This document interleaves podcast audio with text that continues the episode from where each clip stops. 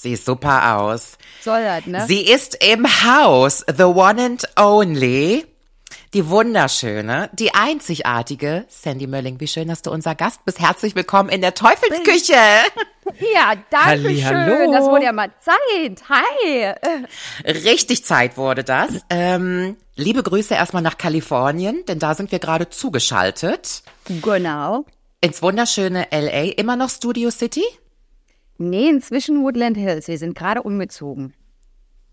Und äh, bei euch ist es Sommer, hast du gesagt. Es ist brütende Hitze, gell? Das ist richtig heiß. Ja, wir Oh, haben heute so toll. 30 Grad, 32. Wir haben hier immer so ein Fight. Ich stehe auf die Kälte und Candy mag das immer, wenn es richtig kocht, Umlufttemperatur. Das ist mir zu heiß. Also ich mag ja auch gern warm und ich mag gern Sommer und ich, aber das ist ja nicht auszuhalten. Ne? Da kannst du dich ja nicht bewegen, ohne dass du.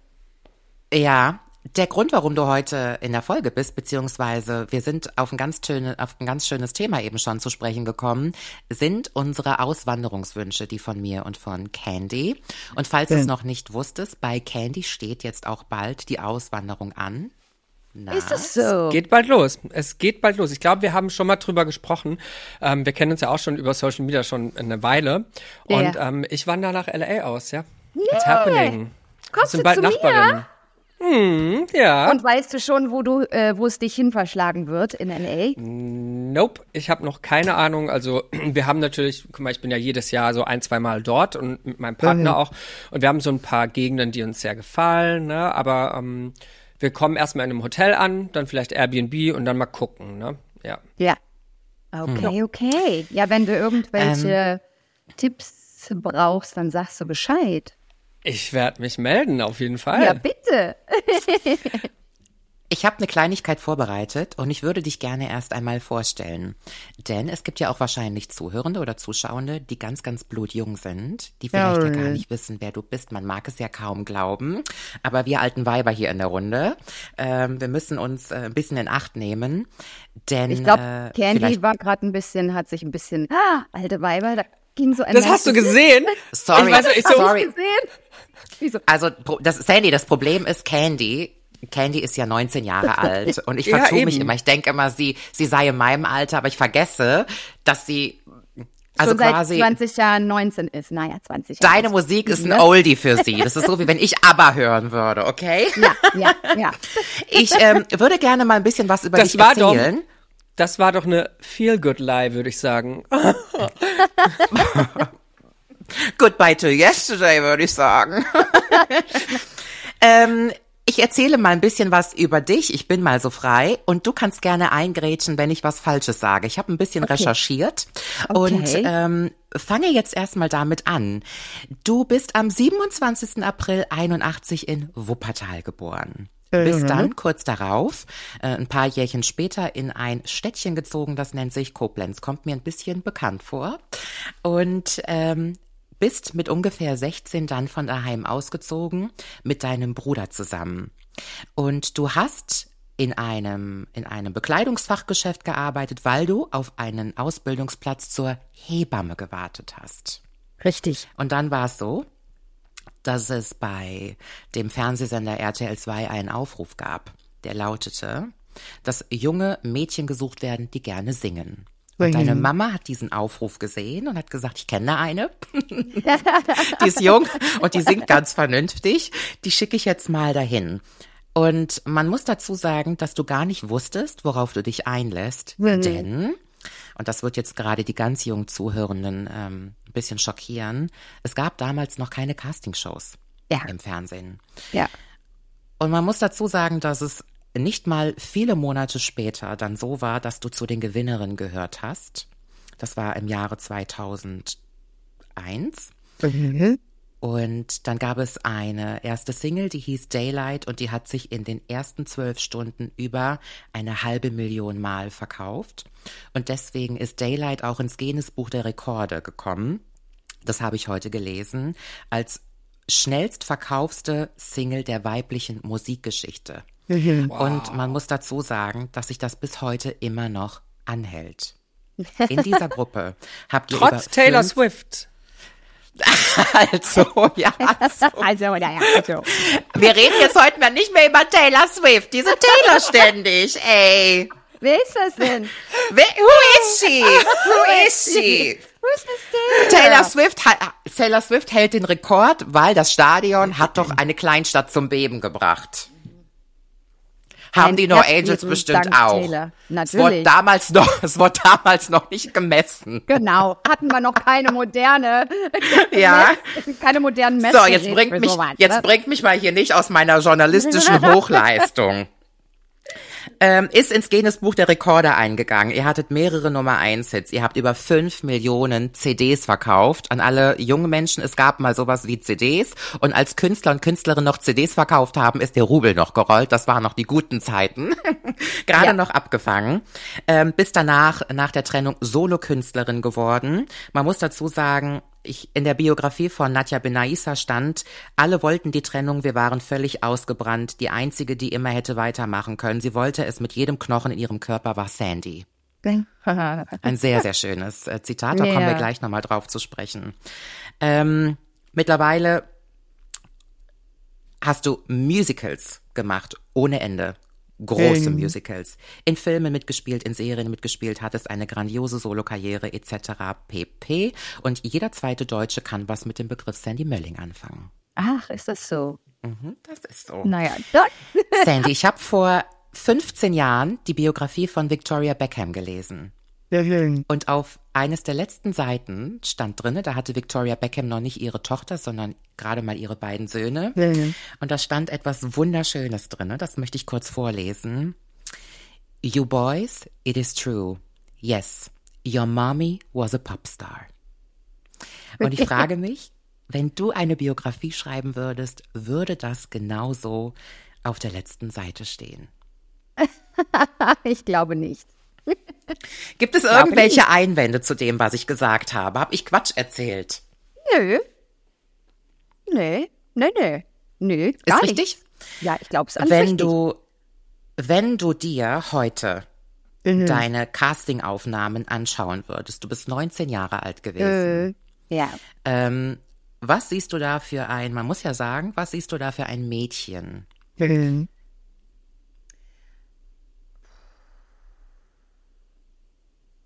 Ein Mädchen, das brennt für Musik, ähm, unheimlich schüchtern und äh, unsicher und ich habe überhaupt nicht an mich geglaubt. Ähm, ich habe wirklich jeden Tag damit gerechnet, dass ich nach Hause gehe und es ist nicht gelogen.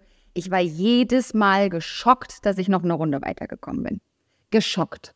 So, äh, beim, beim Casting ging's noch, aber ich habe mir ja fast in die Hosen gemacht. Das hört man ja auch, meine Stimme zittert wie ein Zitteraal. Ähm, auch wenn ich das wollte, ich habe schon immer, und das habe ich bis heute, ähm, mit Nervosität zu kämpfen. Damals aber noch viel schlimmer, weil ich halt eben nicht wusste, was ich kann. Ähm, und ich bin immer noch mein größter Kritiker. Von daher hat sich das nicht geändert. Aber ich glaube, ähm, mit den Jahren ähm, wird man dann doch gestandener und, und versteht, was der liebe Gott einem mitgegeben hat. Und ähm, ja, das hat sich geändert, äh, aber ein sehr unsicheres, ähm, fürs, für die Musik brennendes junges Mädchen, das nicht wusste, wie sie es anpacken soll. Wir haben jetzt 23 Jahre später, nachdem du da in Köln im Maritim Hotel gewesen bist und Bohemian Rhapsody gesungen hast. Ähm, nach über 20 Jahren, äh, hast du verstanden, was passiert ist in den letzten 20 Jahren? Versteht man das? Nicht.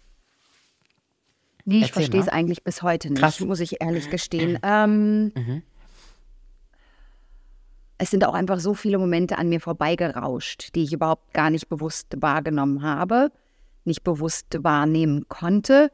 Ähm, und es ist einfach so viel passiert, dass ich ja auch nie in diesem Jetzt, äh, die Zeit hat nie angehalten. Also es war, es gab nicht den Moment, in dem man mal die Zeit gehabt hätte, etwas zu reflektieren. Und man hat einfach gemacht, gemacht, gemacht und äh, wirklich kapiert hat man es nicht. Man hat das alles mitgenommen und mitgemacht und genossen oder auch nicht genossen. Also es gab auch viele Momente, die ich nicht genossen habe. Ähm, und und gerade als junges Mädchen hat mich das oft doch schon ein bisschen auch verstört. Ähm, wenn du irgendwie mit kurzer Schwarzhaarperücke in den Moviepark gehst mit Sonnenbrille und Schwarzhaarperücke und denkst, ey, kennt dich keine Sau und du kommst von der Achterbahn und da stehen 500 Leute, echt so denkst, äh? War das so? Wie? Ja, wie? Mhm. mhm. Ja. Ähm, und zu der Höchstzeit, äh, wie hat sich da dein Privatleben gestaltet? Weil ich frage mich natürlich, wenn man 19 oder 20 ist, das ist ja so eine ganz, ganz zerbrechliche Ära. Mhm. Britney Spears hat mal gesagt, dass eines ihrer schlimmsten Momente in der Karriere der Auftritt war, wo sie im Bikini mit der Schlange um den Hals auf die Bühne mhm. gegangen ist und I'm a Slave for You gesungen hat. Sie ist 19 Jahre alt gewesen zu dem mhm. Zeitpunkt mhm. und sie sagt heute von sich, dass ein 19-jähriges Mädchen nicht dafür gemacht ist, so zur Schau gestellt zu werden vor einem ja. Million Publikum im Bikini und mit einer Schlange und so weiter. Ähm, mhm. Was hat denn das, was, was macht das mit so einem jungen, zerbrechlichen, extrem unsicheren Menschen? Ähm, sicherlich viel. Ähm, mhm. Vor allen Dingen, und das ist ja bei Britney nochmal eine ganz andere Geschichte, die war ja wirklich überhaupt gar nicht äh, Herrin ihrer Sinne, sondern wurde gesteuert, fremdgesteuert. Ähm, und hat, glaube ich, äh, schon, schon viele Jahre vor diesem Auftritt eigentlich das gar nicht mehr gewollt. Ähm, mhm. Und ich glaube schon, dass da in ihr auch was geschlummert hat, was raus wollte, ganz klar. Aber es wurde von den Eltern forciert, vor allen Dingen von der Mutter und, äh, ja, und hinterher Vater. Ganz extrem hinterher sogar. Meinst du? Ähm, ja, ein bisschen, ein bisschen. Also ich glaube, das war noch mal eine andere Geschichte, ne? Das war noch mal eine andere Geschichte. Das war ja wirklich ähm, Kindesmissbrauch schon fast. Ja? Mhm. Ähm, mich hat dazu keiner gezwungen. Mich hätte dazu auch nie jemand gezwungen. Ähm, meine Mutter und meine Familie hat immer hinter mir gestanden. Bodenständigkeit ist unsere Stärke. Und ähm, hätte ich das wirklich nicht mehr gewollt, dann hätte ich das auch nicht machen müssen. Es gab, gibt sehr wenige Momente, die ich, wo ich dachte, boah, muss das jetzt sein, ne? Aber Erinnerst du dich an so einen Moment noch? Ich glaube, das Maxim-Shooting fand ich Das war aber hot, ne? Das war also. Aber da siehst du mal, Candy, das, da, Candy, ja, da siehst du die mal. Wahrnehmung. Das sind die Wahrnehmung von außen ja, und was das mit einem Menschen selber macht, weißt du? Ja. Ja, auch dieses äh, verglichen werden mit den anderen, die eigentlich ja die Schwestern sind, ja ähm, wer ist jetzt die hotteste und so, das war immer was, was mich nicht äh, fröhlich gestimmt hat. Ich find, Aber fand diesen Vergleich immer sehr schwierig, weil man automatisch äh, dazu gezwungen wird zu konkurrieren. Und das in einer Gemeinschaft, die eigentlich dazu da ist, einander zu supporten. Ähm, und nicht. Also. Ja. Mhm. Hattest du das Gefühl, dass ihr da auch, ähm, weil wenn wir das gleich gerade mit Britney verglichen haben, die ja sehr übersexualisiert in ihrer Karriere mhm. auch dargestellt worden ist, wo ich das Gefühl habe, ja gut, wenn du jetzt das Maxim-Cover ansprichst oder das Shoot, ne, ähm, klar, aber bei euch war das, ich glaube in Deutschland war das nicht ganz so extrem wie in den Nein. USA. Und Nein. wenn ich mich jetzt an die No Angels zurückerinnere, dann ähm, ging es da primär dann doch um euch als Gesangsgruppe, hatte ich das Gefühl, so habe ich euch wahrgenommen, ja. um natürlich äh, geile Popstars zu sein und so, richtig toll zu tanzen, tolle Show, aber diese Übersexualisierung und auch dieses ähm, wie du gerade eben gesagt hast, wer ist die hotteste und so, das habe ähm. ich so als Konsument irgendwie gar nicht so sehr wahrgenommen am Ende. Oder ich habe es nicht mehr so in Erinnerung vielleicht. Ja, vielleicht heißt es nur nicht mehr so in Erinnerung. Oder vielleicht hat man darauf gar nicht so geachtet. Ne? Es war ja auch nicht so, dass wir ständig solche Shoot. Ja, ja, natürlich. Es gab ja dann auch ein Ranking und es gab ein Ranking in der Bravo und wer ist euer Lieblingsengel und das hat natürlich auch zu Problemen geführt, ja. Und äh, das, mhm. das fand ich sehr, sehr schade, muss ich sagen. Ähm, und man ist genau in dem Alter, wo man so äh, sich nicht immer 100% wohlfühlt in seinem Körperchen. Dann hat man da vielleicht ein kleines Speckwülstchen, was man gar nicht so gerne zeigen möchte. Und, äh, mhm. Oder denkt, man hat es. Es ist ja noch nicht mal so, dass, dass das auch de facto so ist, dass da ein Fettpölsterchen mhm. ist. Aber einfach mhm. in so einer unsicheren Phase steckt, dass man eben noch nicht so 100% in seinem Körper ja. angekommen ist. Ja. Ja. Ja, aber eigentlich, ähm, also nein, ich fühle mich jetzt nicht sexualisiert. Nein, es war eher der Vergleich, der mich gestört mhm. hat. Ähm, und ich habe auch das ein oder andere Shooting genossen. So ist es nicht. Ähm, mhm. Und ich habe es auch genossen, mich sexy zu kleiden. Hallo, ich mochte auch gern zeigen, was ich habe. Und, und wir waren ja auch oder sind immer noch sexy, sexy Frauen, damals sexy Mädels. Und ähm, ja, aber gibt, gibt eine feine, feine Line, die dann halt ja. auch mal überschritten wird. Total. Ähm, wir machen jetzt mal ein paar Sprünge nach vorne. Ähm, ich habe eine Fantasiefrage. Mhm. Wenn du eine Tochter hättest und die wäre mhm. jetzt 18 Jahre alt ja. und du würdest mit der zum Casting gehen, ob du jetzt mit ihr dahin gehen würdest oder nicht, das sei mal dahingestellt und die würde jetzt in so eine Band kommen. Mhm. Die Verhältnisse sind ungefähr gleich. Man muss mhm. natürlich auch dazu sagen, dass vor 20 Jahren viele Dinge auch noch anders gelaufen sind, gerade was so ein bisschen der Feminismus betrifft und die ja. Emanzipation. Das darf man nicht vergleichen. Ich bin ja. mir manchmal unsicher, ob man heute 19-jährige Mädchen noch in die Outfits stecken würde, in die man damals junge Frauen gesteckt hat. Ich glaube, dass das heute weitaus mehr kritisiert werden würde. Ja. Ähm, was wären Punkte, wo du bei deiner Tochter, und wir nehmen wirklich jetzt explizit mein Mädchen, bei so einer Karriere, bei so einer Geschichte extrem drauf achten würdest, aus deiner Erfahrung, die das selber einmal mitgemacht hat? Ähm, also ich glaube, das Allerwichtigste, wenn ich eine Tochter hätte, ist, sie so zu stärken, dass sie weiß, wer sie ist, wie stark sie ist und wo ihre Stärken liegen und dass sie sich traut, Nein zu sagen und dass sie sich traut, ihre Meinung zu sagen, ohne ähm, Angst zu haben, denn es geht um sie. Und das wäre was, was ich äh, ganz klar machen wollen würde, dass sie nie sich fühlen sollte, als müsste sie irgendetwas tun, sondern mhm. dass was sie tut, dass sie es aus freien Stücken tut. Und ich würde sehr dafür kämpfen, was ich auch bei meinen Söhnen tue und ich glaube bei Mädchen noch mal eine andere Nummer ist oder ähm, ein sensibleres Thema, dass sie weiß, wer sie ist mhm. und dass sie vertraut darauf. Und ich glaube, das hat auch viel damit zu tun, wie man aufwächst und wie, wie stark das Umfeld ist und wie sehr der Fokus darauf gelegt wird und wie viel Zeit auch daran, daran investiert werden kann von zu Hause aus. Also ich hatte eine Mama, mhm. vier Kinder, alleine großgezogen. Da war gar nicht die Zeit, um auf jedes Kind individuell einzugehen, denn sie war so damit beschäftigt, Geld zu verdienen, um ihre Kinder zu ernähren, ähm, dass ich oftmals wirklich durchs Leben gegangen bin, so hoppla, hoppla. Ähm, mhm. Und halt viele Dinge gar nicht wirklich kommunizieren konnte und ansprechen konnte. Und da, weil ich auch einfach wusste, da ist irgendwo eine Belastungsgrenze und dann ist auch mal Schluss. Ähm, also mhm. ich glaube, das wäre mir das Wichtigste.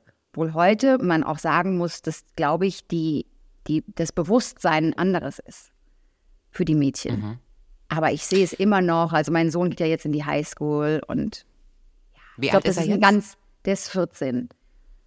Ah, das ja. ist ein sensibles Alter, ne? Da, da formt sich das. Und wenn du da nicht als Mutter und ähm, oder als, egal, Mutter, Vater, Tante, wie auch immer, ähm, dein Ta Teil dazu tust, dass, dass dein mhm. Kind weiß, okay, du kannst immer zu mir kommen, egal was ist. Ich bin da und lass uns offen miteinander über Dinge sprechen. Ich glaube, das ist so das Wichtigste, um einfach ähm, meiner Tochter das mitzugeben, was sie brauchen würde in dem Business, um zu überleben. Mhm. Das ist mhm. das Aller, Allerwichtigste.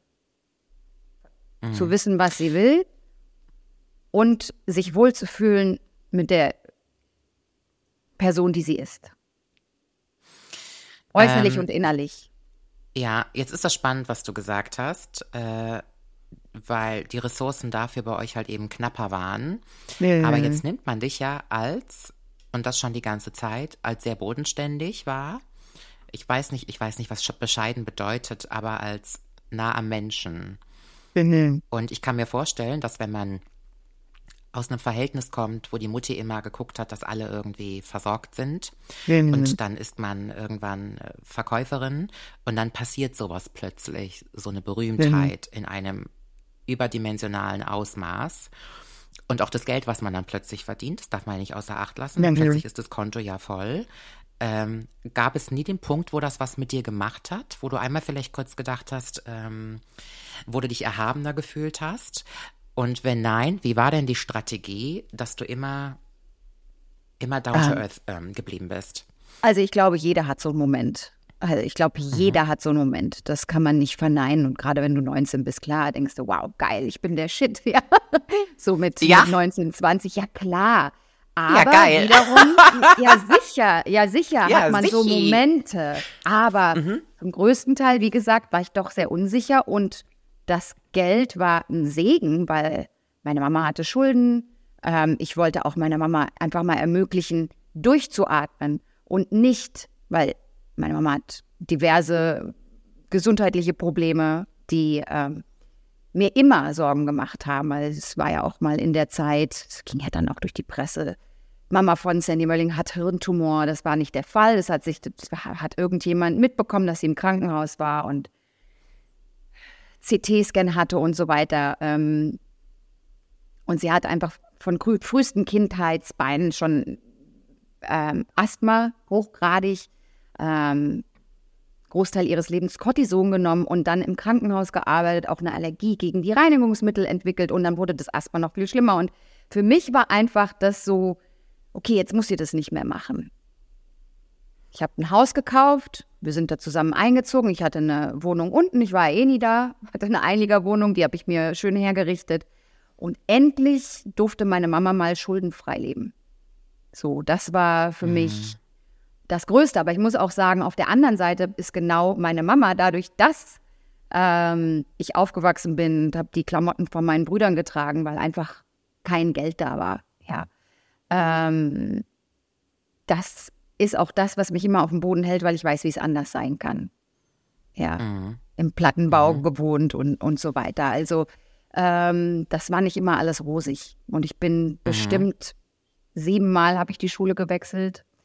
Ähm, ja, was einen auch immer wieder dazu zwingt, neue Freundschaften zu schließen, neue. Ähm, auf der anderen Seite muss ich sagen, bin ich sehr dankbar, weil ich unheimlich anpassungsfähig bin. Mhm. Ähm, und eigentlich klarkommen, egal wo ich hingehe. Ähm, mhm. Ist nicht immer einfach, aber ähm, auf jeden Fall hat mich das geeicht dafür. Ich glaube, dass es ganz, ganz wichtig war, dass ich so aufgewachsen bin, wie ich aufgewachsen bin, auch wenn es mich sehr verunsichert hat und sehr klein gemacht hat. Oft. Ähm, natürlich kriegst du dann einen Schub. Kriegst einen Schub, wenn, wenn du auf einmal berühmt wirst über Nacht. Klar, hast du dann auch mal einen Höhenflug und dann macht die Mama batsch, batsch mach mal wieder auf, was mit dir los? Und dann, dann funktioniert das auch schon wieder, ne? Drei mhm. Brüder, die sagen immer, Fräulein, kann dir mal eine knallen? und dann mhm. geht das schon wieder. Oder auch Brüder, die ganz stolz sind und das ja, auch noch das raushängen lassen. Ne? Das sie, ja, das sind sie auch heute noch, aber ich glaube, das hat mit der Berühmtheit wenig zu tun, sondern ähm, äh, und da bin ich auch ganz dankbar für, dass ich einfach Brüder habe, die die stolz darauf sind, wie ich mich menschlich entwickelt habe. Und klar ist man dann auch mal stolz, wenn die Schwester überall irgendwie auf den Bühnen steht, ne? Aber mhm. das ist so das Wichtigste für mich, dass ich jetzt sagen kann, ich bin, ich bin fein, so wie ich bin und, und glücklich mit mir. Ich glaube, das war der längste Weg. Jetzt haben wir ja. schön etabliert, dass ähm, dass du natürlich eine Karriere leben durftest in Deutschland, die fast noch nie da gewesen war. Das war unglaublich mhm. unvergleichbar. Ähm, du hast äh, ein unglaubliches Leben geführt, schon sehr, sehr jung. Und dein, dein Karrierefokus oder dein, ja, dein Karrieremittelpunkt und so war ja dann doch in Europa, in Deutschland, in verschiedenen anderen Ländern auch noch. Aber irgendwann hast du gesagt, Moment, ich, äh, ich verlasse das Land. Und das ist was, was, was ich jetzt super interessant finde, weil ich mich natürlich auf einem anderen Level in einer ähnlichen Position finde, wo ich sage, ich habe mir hier in Deutschland alles aufgebaut, hier funktioniert die Karriere, hier ähm, habe ich was, was ich nirgendwo anders auf der Welt habe dadurch. Mhm. Ähm, und ich werde auch weiterhin in Deutschland arbeiten müssen, wenn ich in den USA jetzt äh, lebe. Ähm, wie war dein Plan damals? Du hast gesagt, Deutschland verlassen. Was, was passiert da jetzt? Das ist ja ein gewisses Risiko, auch wenn man an die Karriere denkt vielleicht. Ähm, was waren deine Ängste, was waren deine Hoffnungen und was hat funktioniert und was hast du dir anders vorgestellt? Hm. Naja, ich bin ja der Liebe wegen ausgewandert. Ich hatte ja nie mhm. den, den Plan, Deutschland zu verlassen und auszuwandern. Das, das war für mich, stand das nie irgendwie in, in, in, mein noch to -Do, äh, in meiner noch To-Do-List. Ähm, das war nie geplant. Ich wollte nie auswandern. Ich habe mich eigentlich in Deutschland sehr wohl gefühlt und dann, und dann kam mein Mann um die Ecke und ja, und dann haben wir äh, sechs Jahre eine Fernbeziehung geführt und dann war ich schwanger mit unserem Sohnemann. Äh, und dann habe ich meinen älteren Sohn geschnappt und wir sind äh, rübergegangen, weil das einfach die schlüssigste Entscheidung war, da mein Mann ja auch sehr erfolgreich ist in dem, was er tut und ich schwanger war und ähm, ja, das einfach für den Moment die beste Lösung war und ja, dann schlagen die Kids Wurzeln und äh, auch ich habe Wurzeln geschlagen und äh, mein Mann ist immer noch sehr erfolgreich in dem, was er hier tut. Und somit muss man Kompromisse machen. Und ich vermisse die Heimat definitiv. Ich bin sehr gern in Deutschland. Ich könnte es mir auch nicht vorstellen, nicht nach Deutschland zu reisen. Ich versuche das immer so kompakt wie möglich zu halten. Meistens bin ich über den Sommer da, spiele dann ein bis zwei Spielzeiten an einem Theater oder habe Auftritte mit den Mädels und ein paar TV-Shows. Das ist immer sehr gebündelt und das macht natürlich was mit deiner Karriere. Also ähm, ich glaube, wenn ich in Deutschland wäre, würde ich rund um die Uhr in dem Business arbeiten. Da ich aber nicht verfügbar bin und die Flüge unheimlich teuer sind und es auch an den Kräften zehrt, mal eben für drei Tage rüber zu fliegen, ähm, ist es natürlich schwieriger geworden. Ähm, was Theater angeht, die sind zum Glück, äh, ja, da kann, kann, ich mich auch dankbar schätzen, dass einfach ähm, Menschen mein Talent sehen und sagen, so, wir möchten dich aber für den Sommer, weil du machst das einfach super. Ähm, da bin ich sehr, sehr dankbar für, denn das ist nicht selbstverständlich, wenn man sich entschließt, in ein anderes Land zu gehen, denn es gibt Talent wie Sand am Meer. Ähm, aber irgendwas Besonderes scheine ich zu haben, dass ich immer noch die Möglichkeit habe, zumindest in den Monaten, in denen ich verfügbar bin, dann auch arbeiten zu können. Und ich merke auch immer, dass es, ähm, wenn ich im Land bin, die Nachfrage natürlich größer wird und abebbt, wenn ich nicht mehr im Land bin. Und das ist natürlich was, was zwischendurch auch mal schmerzt. Ganz klar. Es ist nicht immer einfach und man denkt sich manchmal, boah, ey, du hast eine etablierte Karriere, du hast so hart dafür gearbeitet, ähm, die Menschen mögen dich, die Menschen würden gerne was mit dir machen und sagen dann, ach ja gut, aber die ist einfach so weit weg, die ist nicht greifbar. Und das ist manchmal schon schwierig. Und ich bin mhm. jetzt kein, weißt du, es gibt ja auch Menschen, so wie, wie dich oder Nicolette, die kreieren dann ihre eigenen äh, ja, keine Ahnung, Shows oder Podcasts, ja, Möglichkeiten, ja. um, ähm, um in dem zu arbeiten und erfolgreich zu sein, egal wo sie sind. Und ich bin einfach ein, eine Arbeitsbiene. Ähm, ich kann arbeiten, ich kann richtig gut arbeiten und, und wenn du mir ein Projekt gibst, dann mache ich das und mit voller Seele und vollem Herzen. Ich bin, äh, ich bin Entertainer. Ich fühle mich in der Zeit von Social Media oft verloren. Ich, ich möchte mich mhm. nicht gezwungen fühlen zu posten. Man sieht es an Followern auch. Also die nehmen ab, die nehmen zu. Wenn ich mal mehr zu sagen habe, nehmen sie wieder ein bisschen zu und dann nehmen sie wieder ab, weil ich irgendwie drei, vier Wochen nichts poste. Ich äh, bin da nicht gut drin. Aber so geht es uns allen, ne? Um, um ja. dir nur zu sagen, du bist da nicht alleine, in diesem, da, in, wir sitzen alle im gleichen Boot, was das angeht. Mhm. Also ja. Das ist jetzt Aber man muss auch dazu sagen, ähm, ich sage immer, ich bin ein Fan von der Zeit, wo noch andere Instanzen entschieden haben, ob man berühmt mhm. sein darf oder nicht. Und aus mhm. der Zeit kommst du ja. Da haben eigentlich ja. ja. noch andere Menschen entschieden, ob du jetzt eine Prominente sein darfst. Das sind ja aber noch die wahren Prominenten. Also ich will jetzt nicht sagen, liebe Candy, aber also oh. gemein. ähm, aber das sei jetzt mal dahingestellt. Entschuldigung, ähm, Heidi Klum hat entschieden, dass ich prominent bin, ja? Ich will jetzt nicht she, hören. She did it. She did it. Auch Aber sie ist, sie ist glaube ich, ihre Nachbarin. Sie ist bestimmt ihre Nachbarin. naja. Whatever. Ähm, sag mal, ähm, jetzt bist du Mutter von zwei Söhnen. Mhm. Und vor 23 Jahren hattest du ja anscheinend schon mal den Wunsch, irgendwas mit Babys zu machen, nämlich die Kinder Ja. auf die Welt zu bringen. Mhm. Und wenn man sich so dein Internetmaterial anguckt, alle Jubeljahre in einem Interview, kommt das auch zur Aussprache, dass dein eigentlicher Traumberuf Hebamme war. Und jetzt ist es ja so, dass du in der Pandemie, also in Amerika, obwohl du so eine Berühmtheit hier bist und so eine Karriere hier hast, dich doch entschieden hast, wieder back to the roots zu gehen. Und du hast eine Ausbildung, ich weiß nicht, ob ich es richtig sage, zur Doula gemacht. Und das würde man ins Deutsche als Stillberaterin übersetzen. Ist das richtig? Nee, das ist nicht richtig. Stillberaterin ist Lactation Consultant. Ähm, das habe ich abgeschlossen. Ich bin nach wie vor in der Doula-Ausbildung. Eine Doula ist eine, ich würde sagen, nicht medizinische Hebamme. Gibt es das nicht in Eine- Deutschland? Ja, es kommt immer mehr, aber es ist doch schon etwas schwieriger, weil auch ähm, das Gesundheitssystem einfach ein ganz anderes ist. Ähm, eine Doula ist jemand, den man dazu bucht, um für die Mutter zu sprechen. Das heißt, unter der Geburt, ähm, und das kenne ich aus eigener Erfahrung, entscheidet ein Arzt auch mal schneller eine ähm, ein Kaiserschnitt zu machen, der vielleicht gar nicht wirklich gebraucht wird. Eine Doula ist dafür da, die Mutter aufzuklären, was ihre, mh, was ihre Optionen sind.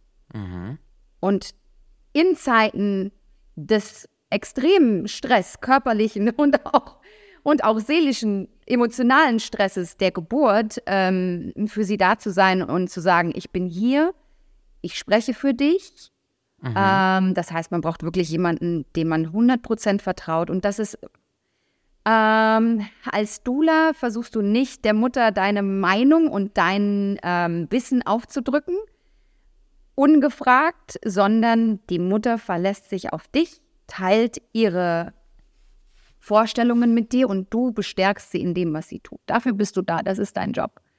Ähm, Wie kommt das, dass du, wie, wo kommt diese Faszination her für Geburten, für Kinder, für Babys, für dieses ganze Thema? Das ist eine gute Frage. Meine Mama war Säuglingskrankenschwester und hat mich auch mal mitgenommen. Ich durfte zwar nur aus, durchs Fenster gucken, ne? Die Babys sind ja dann, kannst du ja, kannst du ja sehen und äh, das hat mich so fasziniert. Ich fand das so toll. Aber ich habe schon immer ein Fable für Babys und Geburten. Ich fand das immer unheimlich faszinierend. Also wenn andere Bei auf dir den Spielplatz auch? gegangen sind, bei mir selber auch. Wie meinst du? Warst du Deine gerne Geburten. schwanger? Ich war Ja, unheimlich gern schwanger. Ja. Die letzten vier Wochen nicht. Die fand ich furchtbar, beide Male. Aber im Großen und Ganzen habe ich es geliebt, schwanger zu sein, ja. Ja. Und jetzt sieht man ja bei Instagram, also wenn du dann was postest, dass du ja auch teilweise dann Nachtschichten schiebst, um die Mütter zu unterstützen und hast dann immer die kleinen Würmchen auf dem Arm und äh, ja, bist dann da nachts die ganze Nacht wach, gell? Und guckst, Ja. dass das alles so, so passt. Jetzt gehe ich mal davon aus, dass diese frisch gebackenen Mütter oder werdenden Mütter ja auch die Person, die sich ihrem Säugling anvertraut, dich mal googeln. Bestimmt. Ja, das musst du, du musst uns mal gerade so mit, mit, mitnehmen. Wie ist das denn, wenn man in Amerika ist und irgendein Mensch googelt dich, wen auch immer man da kennenlernt? Oder die Leute fragen dich, was bist denn eigentlich so vom Beruf? Und dann sagst du Sängerin und dann denken die, ach, die singt bestimmt mal auf ein paar Hochzeiten, vielleicht ja auch im Sonntagsgottesdienst und dann googeln die dich. Wie erklärst denn du oder erklärst du Leuten überhaupt, was du für eine Hausnummer bist? Nö. Habe ich mir gedacht. Das erkläre ich nicht. Also ich, ich mache immer klar, dass ich im Sommer nicht da sein kann, weil ich in Deutschland arbeite. Und dann fragen die natürlich, was ich mache. Also ich bin Sängerin und so. Und dann gucken die natürlich auch mal auf Instagram oder, oder, genau, auch mal online und sagen dann, hä?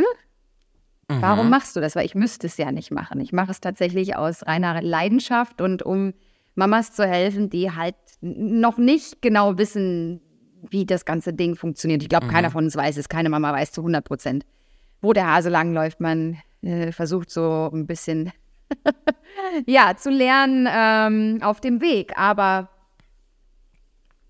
ja, das ist dann schon manchmal ganz interessant. Und ich sage auch immer, wenn ich ähm, mich mit den werdenden Muttis treffe, dass ich es aus Leidenschaft mache und nicht, weil ich das Geld brauche.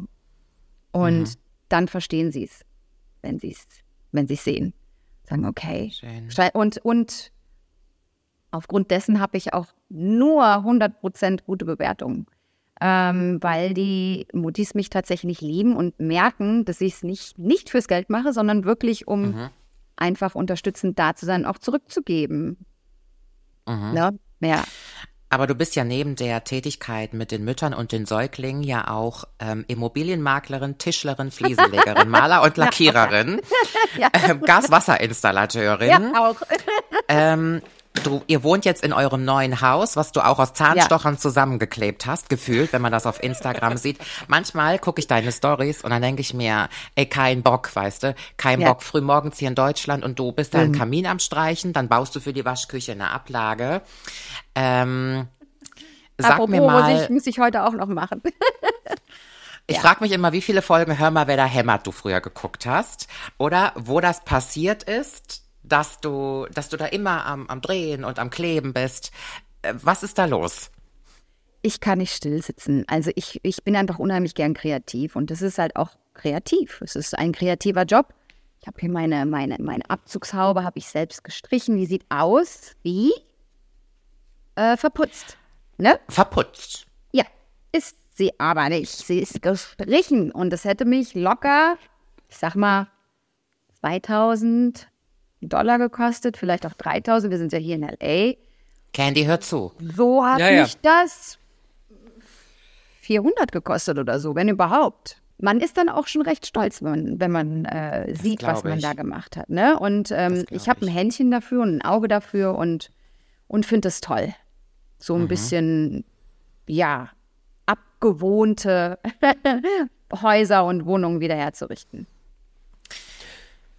Wir Komm haben nochmal auf die Frage zurück, Candy, auf das Leben in Amerika. Weil das ist mir noch nicht beantwortet genug. Ich würde Ja, nämlich ja, gerne ja. Mhm. wissen, wie ist das Leben in Amerika? Weil Candy eben fragte, was ist denn nicht so, wie du es dir vorgestellt hast? Mhm.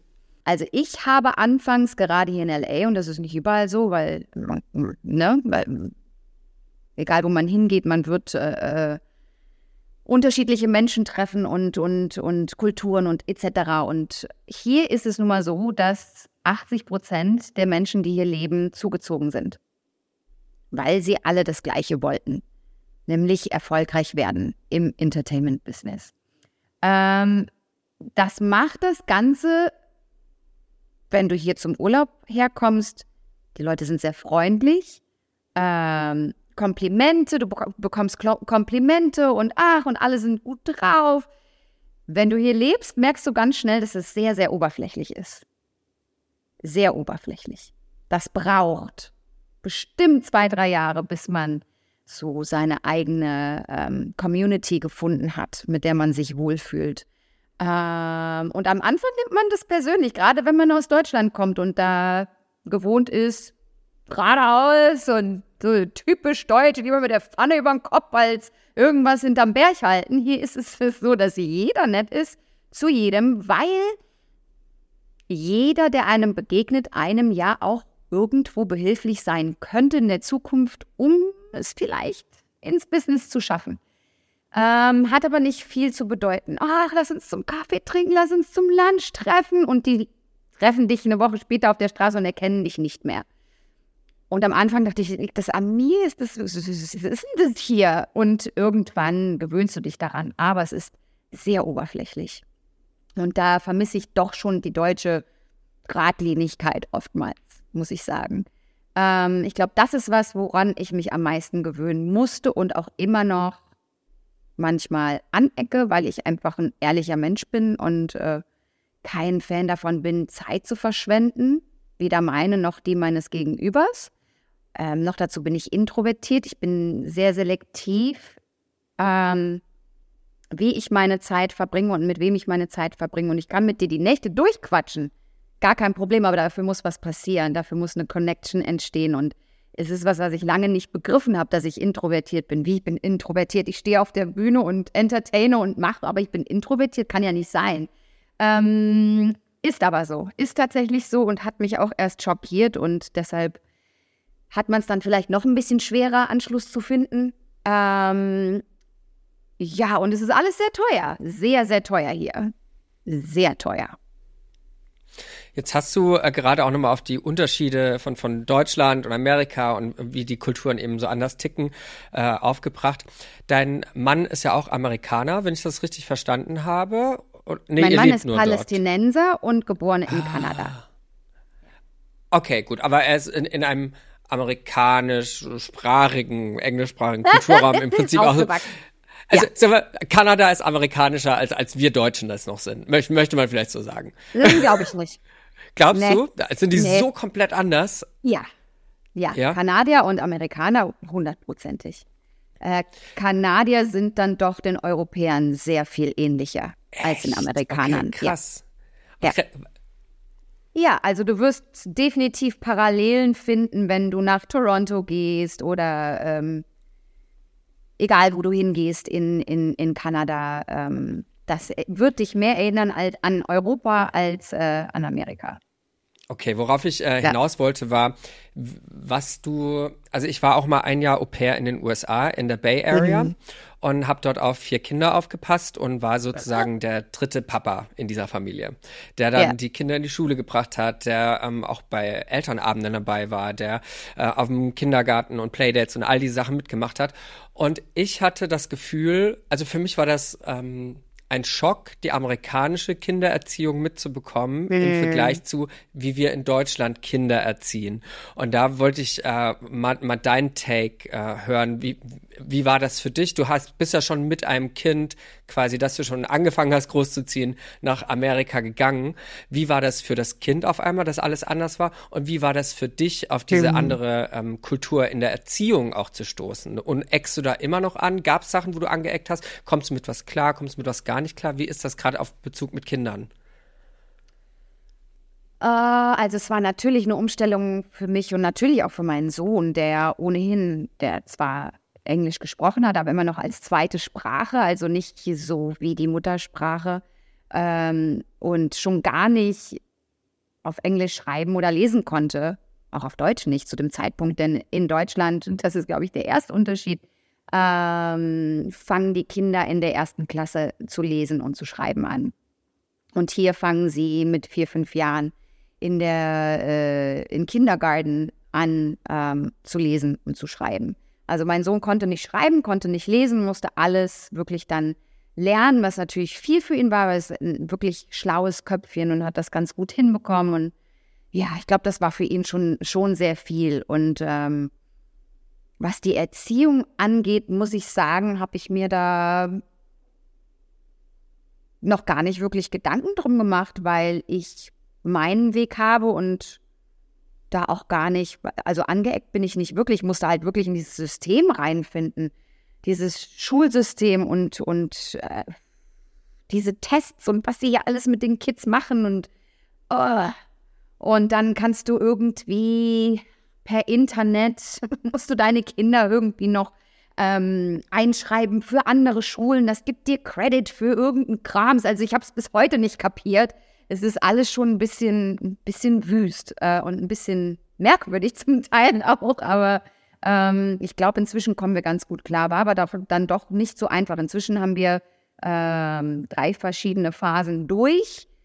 Das heißt Elementary, Middle und jetzt High School. Das heißt, inzwischen bin ich schon fast pro, aber das hat ein bisschen gedauert, ne? Und dann auch dieser Druck, der auf die Kinder ausgeübt wird und äh, die müssen jetzt getestet werden, ob sie gifted und talented sind. Und, gell? Ja, und ich habe ich hab mich da auch bekloppt machen lassen, ne, von, von mhm. anderen Mutis. Und äh, da hast du, okay, wir müssen jetzt hier für diese Tests pauken, damit du dann auch identifiziert wirst als gifted oder, oder, ne? Und wir haben dann angefangen zu lernen für diese Tests und mein Sohn ist komplett zusammengebrochen unter diesem Druck. Mein Sohn funktioniert überhaupt nicht unter Druck. Und das war für mich das Ende. Da habe gesagt, weißt du, was ein Scheißdreck machen. Wir machen hier keine Tests. Du machst ganz einfach die Schule, so wie du es in Deutschland auch tun würdest.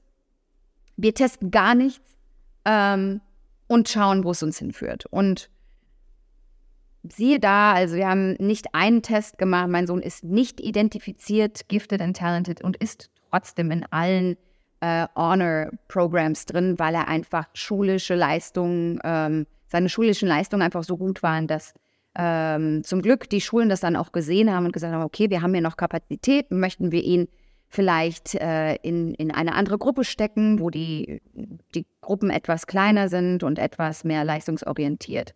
Ähm, und damit ist er ganz gut gefahren bis jetzt und hat da äh, Honor Rolls noch und nöcher. Und jetzt in der Highschool wird es ein bisschen schwieriger. Da musste ich ihn rausnehmen aus einem Leistungskurs.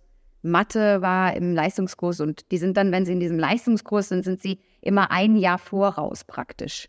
Also er hätte jetzt das gelernt, was dann in der zehnten Klasse ähm, an Material durchgenommen wird. Und das ist Geometrie und das ist gemischt mit Algebra. Und wenn du mich fragst, Algebra, wer braucht das? Ich kapiere es nicht. Buchstaben und, und Zahlen zusammen, das ist für mich einfach, ja. Naja. Schule und, halt, ne? Ja.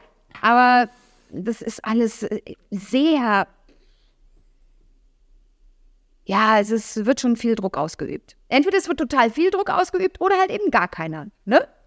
Mhm. Also dann lässt man die Kinder einfach so machen. das Finde ich, find ich interessant. Weil gerade wenn ich dran denke, wenn ich irgendwann in den USA Kinder habe, mir kraut so ein bisschen vor diesem Schulsystem, weil ähm, der Durchschnittsamerikaner, den ich damals in meinem Jahr in den USA kennengelernt habe, der hat doch ähm, eine andere Bildung genossen, als wir in Deutschland okay. das oder auch in oh, Europa ja. haben. Ne? Und dann mhm. denke ich mir so, ja, okay, möchte ich dann vielleicht doch, dass mein Kind in Deutschland auf die Schule geht? Mhm. Das sind so Gedanken irgendwie. Hast du ähnliche ja. Gedanken gehabt, wie, wie du das vielleicht wettmachen kannst? Sprichst du mit deinen Kindern auch nur Deutsch und machst mit dir nochmal extra Sachen oder wie, wie gehst du damit um? Oder sagst, du, nö, der wird ja sowieso in Amerika groß, da soll er auch hier funktionieren, wie das ist und ja, also ich glaube, das ist dann auch immer schulabhängig. Nun, wie gesagt, es gibt verschiedene Programme und es gibt verschiedene Schulsysteme auch hier. Ich glaube, da muss man einfach darauf achten, dass das Schulen sind, die wirklich für gewisse Dinge stehen, die irgendwie mit deinen Vorstellungen vereinbar sind. Und das war mir ganz wichtig. Mein Kleiner zum Beispiel ist ein kleiner, kleiner, kleines Genie, der, ähm, den, den habe ich testen lassen, unabhängig von der Schule, weil er unterfordert war ähm, und sich gelangweilt hat und eine Ausrede nach der anderen parat hatte, warum er nicht in die Schule möchte oder nicht kann, weil er hat Bauchschmerzen oder, oder, oder. Und, ähm, und das war sehr schwierig. Der ist auf eine andere Schule gegangen als mein älterer Sohn. Und das war wirklich äh, sehr schwierig, den von einem Schulpsychologen einordnen zu lassen und testen zu lassen, um zu sehen, wo mein Sohn steht und dann ihm auch das einfach bieten zu können, was er braucht, um ähm, ja um über sich hinauszuwachsen. Und das hat bestimmt 18 Monate gedauert, bis ich da einen Termin hatte. Das heißt, ich habe von einer unabhängigen Psychologin ein Gutachten erstellen lassen. Er hat total Spaß gehabt bei dem, die hat dann so verschiedene Tests gemacht und fand er ganz toll. Und siehe da, mein Sohn hat irgendwie ein IQ von 135 ähm, und ist maßlos unterfordert und sollte eigentlich mhm. eine Klasse überspringen. Und ähm, das war fand ich noch viel schlimmer. Also wenn du irgendwie ein Kind hast, das Special Needs hat und ich spreche jetzt nicht nur von Special Needs im Sinne von ähm, ein bisschen mehr Unterstützung, sondern auch die Kids, die irgendwie mehr gefordert werden müssen. So, sobald es aus der Norm fällt, wird es, glaube ich, hier schwierig. Mhm. Und das ist, das ist schon manchmal schwierig. Jetzt ist er auf einer Schule, wo alles fantastisch läuft und äh, die da mehr das Ganze auch in den Fokus setzen. Ähm, aber das ist manchmal schon schwierig und das ist ein Fulltime-Job als Mutter. Zumindest, wenn es dich interessiert. Wenn, wenn, wenn dir wichtig ist, wie die, und, und klar, also es gibt hier, gerade was History anbelangt, das ist ja wirklich grausig und, und Bücher, die jetzt hier verbannt sind und so weiter, die so wichtig sind, um die amerikanische Ges Geschichte zu verstehen. Ähm, das ist wieder der, der, der White Supremacy, ähm, die Angst der White Supremacists, zu, ihren Status zu verlieren. Das mhm. ist es, mhm. glaube ich, was es ist. Und äh, das ist sehr beängstigend, gerade für meinen älteren Sohn finde ich das ganz schwierig. Deshalb ist mein, ich habe so eine richtige Parental Anxiety entwickelt, wo ich wirklich ganz extrem auf meinen Großen fokussiert bin, weil ich ganz viele Dinge hier sehe, die sehr verwirrend sind für ähm, A Kid of Color. Äh, hier in den Staaten war ich mir überhaupt nicht drüber im Klaren. Ich dachte, hey, ist doch super. Da fühlt er sich nicht, als wäre er der Außenseiter und äh, ist nicht alleine und ist doch klasse. Und mir war überhaupt nicht bewusst, wie gespalten uns, ja, wie gespalten das Land noch ist. aus der Historie heraus. Das war mir überhaupt nicht bewusst. Und systematischer Rassismus ist hier eine ganz andere Nummer. Also es ist wirklich systematisch. Es ist, äh, ja. es gibt Rassismus in jedem Land, das ist gar keine Frage. Aber hier ist es wirklich systematisch seit Hunderten von Jahren und es bessert sich natürlich, aber wir sind noch lange nicht da, wo wir hin müssen. Ja. Nämlich, dass ich der krass, dass du das merkst, gerade auch in, in einem Staat wie Kalifornien, der doch der ja. liberalste in den USA ist mhm. und Los Angeles, das ja eins der tolerantesten, liberalsten ja. irgendwie Gegenden ist und das, das finde ich mhm. krass, ne? Ja. Also äh, Heidi Klum hat das auch mal gesagt, die hat ja auch am ähm, ähm, Kids, äh, die, die Kids of Color sind und äh, dass das einfach äh, eine ganz andere Welt ist auf einmal, die man da ja. ähm, kennenlernt als, als weiser Mensch aus Europa, ne? Ja. Mhm. Du musst dich auch unheimlich äh, da reinarbeiten, was mir auch ganz wichtig war, schon immer, seit mein Sohn geboren war oder noch davor, weil es immer ein Thema war, was mich auch unheimlich interessiert hat und wo ich auch ganz einfach ganz, ganz, ganz mh, hm, bewusst mich mit beschäftigen wollte, um educated zu sein, um zu wissen, was auf mich zukommt. Und ich war auch der Meinung, dass ich da schon, schon relativ äh, belesen und gut informiert und äh, ähm, interessiert an dem Thema bin, um einfach vorzubeugen, dem vorzubeugen, die gleichen Fehler zu machen, deren man sich ja manchmal auch überhaupt nicht bewusst ist. Also da bin ich, hm, da bin ich doch schon sehr, sehr, sehr schockiert drüber, wie, wie schwierig das manchmal ist. Und wie bereitest wie du wie bereitest du dein Kind darauf vor, dass ähm, dieser systematische Rassismus da draußen ist und, und wie man, äh, man sieht das ja, wie man in der Polizeikontrolle mit Menschen umgehen muss und all diese Sachen. Also wie, wie, genau wie bereitet ihr euer Kind darauf vor? Ich kann mir ja. das gar nicht vorstellen. Ähm, Gerade wenn man selbst nicht äh, in dieser Situation ist, du musst dich da ja. auch reindenken. Ne? Natürlich, natürlich. Ähm, da kommt dir zugute, wenn du ein emp empathischer Mensch bist, der mhm. das äh, nachvollziehen kann, der sich reinversetzen kann. Das heißt nicht, dass du das so fühlen kannst wie die Menschen, äh, die das wirklich jeden Tag mitmachen. Aber ja. ähm, wenn du dich damit beschäftigst und diesen Schmerz versuchst zu verstehen, dann du verstehst auch viel, du verstehst auch besser, warum es so viel äh, Frustration gibt um das ganze Thema herum. Ne? Also das ist, äh, es frustriert, frustriert mich, da muss es ja ähm, die Menschen, die täglich damit konfrontiert sind, dass sie daran nicht zerbrechen und trotzdem mit so einem Rückgrat uns dagegen gehen und nicht mit den gleichen Waffen zurückschlagen. Das ist Stärke. Und das ist ganz, ganz, ganz wichtig. Und das sind auch genau die Menschen, mit denen ich es liebe, wenn mein Sohn genau in deren Umfeld ist, um zu lernen, wie man stark und gestärkt aus, aus so Situationen hervorgeht. Aber was tue ich als Mutter? Ja, ich muss meinem Kind erklären, du darfst nicht mit einer Kapuze in den Laden gehen.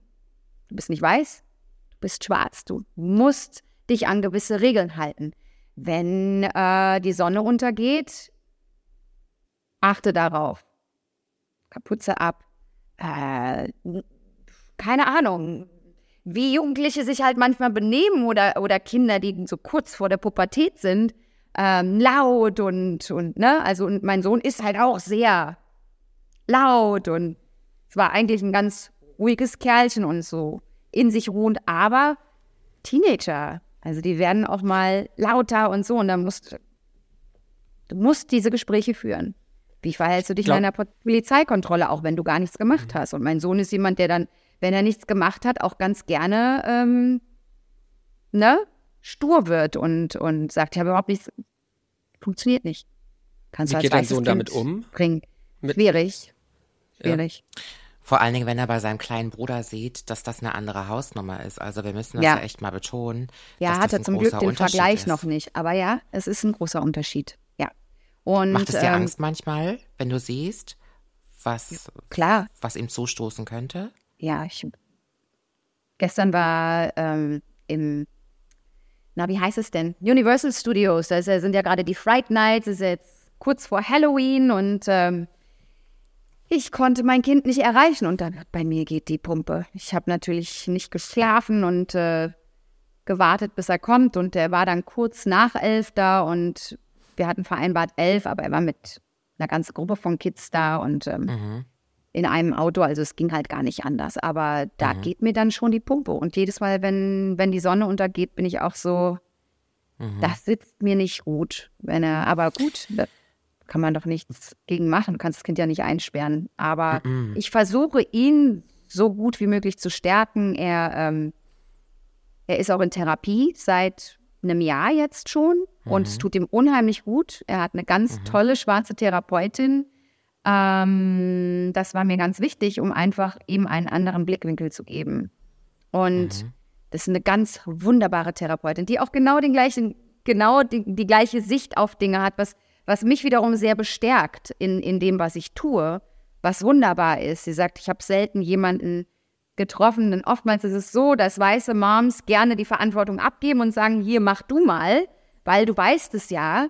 Ähm, sie sagt, das Gefühl habe ich bei dir überhaupt nicht. Du bist unfassbar involviert und du bist sehr, sehr ähm, äh, belehrt in dem, äh, in, de, in der ganzen Thematik und ähm, das, ist, das ist unheimlich hilfreich.